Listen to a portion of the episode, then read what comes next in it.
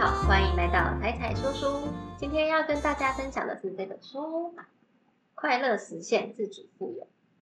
这是一本讲述财富跟快乐的偏哲学类书籍，所以待会分享的内容会有一点参照我的个人意见。但我自己超喜欢这本书，在读这本书的时候，不会有那种一直强调赚钱赚钱的感觉，反而它的内容非常的丰富。它是偏向从整个人生观来探讨致富、快乐跟健康等各个层面的理念。书的内容很多，所以待会分享会是我觉得比较呃有感触的几个面向：财富、健康跟快乐，你会怎么排列？它在你心中的重要程度。年轻的时候，你有时间、有健康，但是没有钱；到了中年，你有钱、有健康，却没有时间；老年之后，你有钱、有时间，但是却没了健康。其实这三者缺一不可。但我们却常常在赚到足够的钱之后，才发觉自己失去了时间跟健康。财富、健康、快乐是人生三大事，我们把财富排第一，快乐排最后。但是作者认为，他们的重要性却刚好相反。阅读这本书的时候，有一种奇妙的感觉。作者整理了戏骨传奇投资人纳瓦尔拉维肯的人生哲学。纳瓦尔拉维肯是来自印度的单亲家庭，从小需要负担家中家计，但他靠着对学习的热情，考进了名校。终于翻身成为创业家、投资人，是美国最知名的股权众筹平台 Angelist 的董事长跟共同创办人，也是天使投资人。他在投资生涯前期就投资了超过两百间公司，其中超有名的公司包含 Uber、Twitter、Yammer，还有前年爆红的 Clubhouse。身为商业上成就非凡的人，他却同时有着佛系的特质，受哲学吸引。认为学习创造财富跟学会快乐一样重要，所以书中的章节分成前半部分讨论财富，跟后半部是讨论健康的单元。编辑这本书的作者收集了纳瓦尔过去十年来透过 Twitter、布洛格、Podcast 跟访谈跟大众分享的话，把纳瓦尔的思想介绍给每一个人。这本书的英文版甚至是在网络上可以免费供全球读者下载。这边说的财富，并不是市面上教你怎么投资股票或是商业管理的书籍，更像是从生活方式、心理素质着手，分析赚取并维持富有的思维原则。这是一本指南，在面对人生各种考题的时候，都可以再拿出来翻一翻，找到指引。关于财富跟健康，我分别列出我学到的三件事情。你认为财富是什么？金钱跟财富有什么不同？金钱不等于财富，金钱只是我们用来衡量财富的工具。钱是一种社会信用，能够借贷他人的时间。当你努力工作，创造了价值，这个社会就会给你一张名为钱的借据，让你可以用来借别人的时间。而财富是替你赚钱的资产，是你在睡觉，人替你赚钱的东西。你退休后还不断增值的东西，是日夜工作的工厂，帮你写程式的机器人，是投资股票的钱，你可以收租的房子。拥有再多的钱，终究有花完的一天。能拥有为你工作的资产，才能带来源源不绝的财富。学习力是你的财富。旧的赚钱模式是我们读四年大学，拿到学历，然后就进去某一间企业，长达三十到四十年。但是现在科技变化快速，我们学到的新东西，很快就会被更新的东西取代。要在社会上生存，需要的是不断学习的能力。到目前为止。我们还只是有了赚足够金钱的能力，但是想要致富，你还要学会销售或是创造，或是两个都会。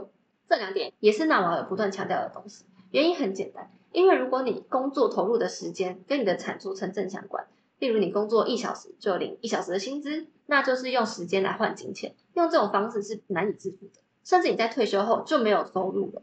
真正能够赚到钱的话，你至少必须要拥有股份，不管是投资别人的公司，或是自己开一家公司。股份才是长期增值的财富。那关于创造，纳瓦尔认为每个人都应该去寻找自己热爱的东西，然后全心投入，把这项技能训练到比其他人都强，没有办法轻易被取代。软体化社会带给我们优势，这也是最公平的杠杆资源。有了软体的帮助，很多产品几乎是零边际成本，不需要其他人的金钱投资，也不需要招募员工，你就可以写好一个产品后，不断的为你创造百倍、千倍的收益。另外一个技能，销售。它也是一种投入的时间跟产出不一定正相关的工作。例如，同样是房仲，顶级业务员一小时卖出的房子，可能是菜鸟业务员一个月的业绩。销售的定义很广，不只是卖产品，还包括行销、招募、沟通、募资等等。所以，不要用时间换金钱，要靠心智赚钱。想要致富，不管你是销售还是创造，至少要学会其中一样，或是两个都会。好运气是靠自己创造的。有人说，成功需要靠努力，加上很大一部分运气的助攻。但是运气并不是遥不可及的特质，而是自己创造的。我最近读的书刚好都有在讨论，像是前几天介绍的机缘力，它的概念跟纳瓦尔讲的也有一点相似。纳瓦尔说，运气分成四种，第一种是蒙到的，像你中乐透这种机会可遇不可求；第二种是来自你的坚持、你的努力，到处为自己创造机会。例如你广发履历，认识很多人，机会就可能会出现。第三个是你自己擅长发现幸运，比如说你如果专精在某个领域，那当这个机会出现的时候，可能别人没有察觉到，就只有你察觉到，那你就可以更早发现身边的幸运。第四呢是最高干的，让运气主动找上你，只要你成为这个领域的佼佼者，其他人如果非你不可，那你的幸运就会变成命运了。所以不要再说自己运气不好了，运气是可以自己建立的。包括你的努力，你如果受别人信赖，你有绝对的诚实正直，那么当其他人需要做生意的时候，他们就会主动来找你。如果你拥有某个领域专精的技术，其他人也会捧着钞票来找你。寻找正和市场而非零和市场，零和市场是一种牺牲的游戏，有人赚钱的时候，代表有人亏钱。在零和游戏中，参与者比的是社会阶层的排名，他们抢夺第一名的权利，因为第一名永远只会有一个。所以你必须要靠着供给有财富的人来获得自己的地位。这时候，他们跟真正想要创造财富的人身处在不同的战场。真正想要创造财富的人，他们是处在一个正和市场。他们认为所有人可以同时创造一个更大的市场。在网络化的社会中，资源可以不断被创造。需求可以无限延伸，不需要在既有市场内竞争。有智慧的人共创市场，正和市场就是在长期赛局中，大家一起合力把饼烤好，把饼做大，而不是在同一块饼里面越切越小。所以，如果你觉得你掉进竞争的陷阱，最好的方式就是做你自己，找到你比别人做的更好的事情，然后乐在其中的做，就没有人能够跟你竞争。以上三项是我在书中学到关于财富的知识。那后半本书在讨论关于健康快乐的章节，我也会介绍三项。第一个学到的是最重要的处世之道——阅读。有人问纳瓦尔，如果要传授小孩一两个处世之道，你会选择什么？纳瓦尔回答：我认为最重要的事情是喜爱阅读，单纯为了喜欢而读，而不是为了满足社会期待而读。社会上最需要两种能力，一种是数学力，另外一种就是判断力。这两种都可以从阅读中得到。你刚开始阅读的时候，不需要挑选类型，你可以什么书都读，甚至漫画书、杂志都好。久而久之，你就会养成阅读的习惯，而且你会找到你自己喜欢的类型。最好的读物就是你随时都期待阅读的。但是市面上的书很多，垃圾读物也很多，所以阅读的顺序很重要。那瓦尔建议从基本的读物开始读起，建立稳固的根基。就像学习数学的时候，你要从一加一开始学。掌握数学基础的时候，才可以开始钻研高等数学。所以他建议我们在看书的时候，可以先从基础知识，例如如果你想要学生物，你可以从达尔文开始看；你想要学经济学，我们可以从《国富论》开始看，之后再去拥有更多的进阶知识，就能够建立更完整的世界观。接下来讨论快乐定义是什么？快乐是什么？有人会说不愁吃穿是快乐，住大房子是快乐，我追求事业成功是快乐，有稳定的感情是快乐。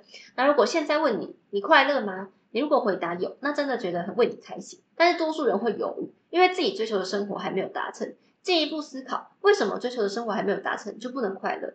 因为当你有了欲望，你的脑子不是在想着过去发生的事情，就是在计划明后天发生的事情。这么做可能对你有帮助，提供你追求更好的动力，但是不会让你快乐。现代人在追逐目标的时候，常常会被焦虑、恐惧跟患得患失的主观意识牵着走，把当下抛在一边。你的身体在这里，脑子却在想着明天的工作，或是后悔昨天跟别人的对话，无时无刻都有一种隐隐约约、无处不在的焦虑感。我自己确实偶尔会有这种感觉，所以我们就会认为我们的快乐是被外在世界牵动着，内心也认为要改变外在条件才能让自己变得快乐。驱动这种想法的就是你的欲望，这种错觉让你的欲望像一个无底洞一样，永远不会满足。事实上，外在事物才是永恒不变的。树木数千年来都长成这样，土地、空气跟水一直都是永恒不变的，它只是映照了我们的内心。所以，当你有了欲望，就是跟欲望定下契约，在得到想要的东西之前，你不会快乐。所以我们不能有任何欲望吗？当然也没有这么极端。纳瓦尔自己也是有欲望的，我们是人类，有欲望是正常的。但是要确认你的欲望不是外在世界施加给你的，比如说其他人对你的期望，或是社会价值下的比较心态，或是那些你认为你应该要做的事，时间宝贵，应该要花在你真正想做的事情上，追求内心的满足。那老友说，他年轻的时候也有追求过物质，享受过名声，但是在汲汲营营几年之后，最后他寻获的快乐是内在的自由，是免于某些感受或事情的自由。因为外在的问题是永无止境的，得到内在平静的方法就是不再把问题当做问题。这边真的听起来非常的哲学，可能有的人认同，也有的人不认同。但是我自己是觉得，嗯，它有让我重新思考快乐的定义。快乐就是一种能力，就像健身赚钱一样，是你能够学会的能力。试着像养成习惯一样的练习快乐，可以透过冥想、音乐还有运动来重整心情。在做所有事情的时候，专注在当下。你能够越专注在当下，就越满足。那瓦尔也说，他有时候在刷牙的时候，会发现他的脑子可能就飘到开始思考，待会上节目要说什么话。然后这时候他发现的话，就会哎惊觉，赶快把思绪拉回来，待会要烦恼的事情就让待会去烦恼。现在他就专注在刷牙这个当下。所以如果发现思绪又飘到其他场景，也不用太烦躁，保持平常心，慢慢的脑袋就会越来越平静，你也会越来越快乐。第三个健康第一，不只是身体健康，还有心理的健康、心灵的健康。可以的话，还要照顾家人朋友的健康，这些都照顾好了，才能安心的做其他事情。这么简单的道理，其实大家都懂，可是却常常把自己操到疲惫不堪。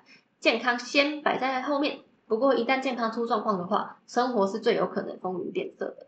所以保养身体，从日常生活中着手，其实也很简单，只要在做所有决定的时候，思考一下自己把健康排在第几顺位。排在第一顺位，还是排在享乐后面？如果把健康排第一，在吃饭的时候就会选择比较天然的食物，在出门运动的时候就不会再有借口，而且你也可能开始练习冥想的习惯。那瓦尔尤其推崇冥想，冥想能够帮助我们清空脑中多余的想法，观察自身状态，保持心情还有健康的快乐。现代人知道锻炼身体的重要，却很少锻炼心理，但我们都知道身体跟心理是互相照应的。如果心理不健康，身体也会跟着不健康。所以清空大脑，把能量从本来占用大脑资源的脑神经中释放，才能有更多的能量来加强免疫系统。有关冥想的这个章节，纳瓦尔其实分享了更多更深入的东西。我觉得大家真的可以去买来看。它里面有一句话，我觉得讲的很棒。他说，冥想就是大脑的间歇性断食，间歇性断食让身体有时间休息恢复。那冥想就是让我们的大脑也有时间休息。如果你对哲学有兴趣，这本书很适合成为你的入门。他讨论的哲学不会让你觉得太深奥，但是又带着精辟的见解，传达他的人生哲学的精髓。我在读这本书的时候，对于快乐的章节感触最深，所以那段落我也确实写的比较多。但我写的其实还是书里面相对浅的一块。不管是对财富、商业、幸福、冥想，还是哲学，纳瓦尔的只字片语中都充满了智慧。而且他也不是为了赚钱才分享这本书，这本书甚至不是他写的，还有免费的英文版 PDF 可以下载。看完这本书，我觉得我们不可避免的身处在充满竞争的社会，除非你决定去乡下种田、自给自足之类的。对于未来计划的人生安排，不可能停止，追求进步也是好事。那么在前进跟休息中取得平衡就更为重要。要怎么练习在该休息的时候休息，该冲刺的时候冲刺？怎么样更享受当下，减少忧虑，都是人生的课题。如果说欲望是不快乐的根源，但是欲望又推动着人类前进，那么至少希望此时此刻的我是享受着当下，不被未来的欲望绑架。等休息完准备冲刺的时候，再让欲望督促着我前进吧。谢谢大家听到这边。那刚刚的章节，你有没有哪一个段落觉得特别有兴趣的呢？也欢迎留言告诉我。喜欢的话，欢迎帮忙按赞、订阅、分享给你的好朋友。我们下次见喽，拜拜。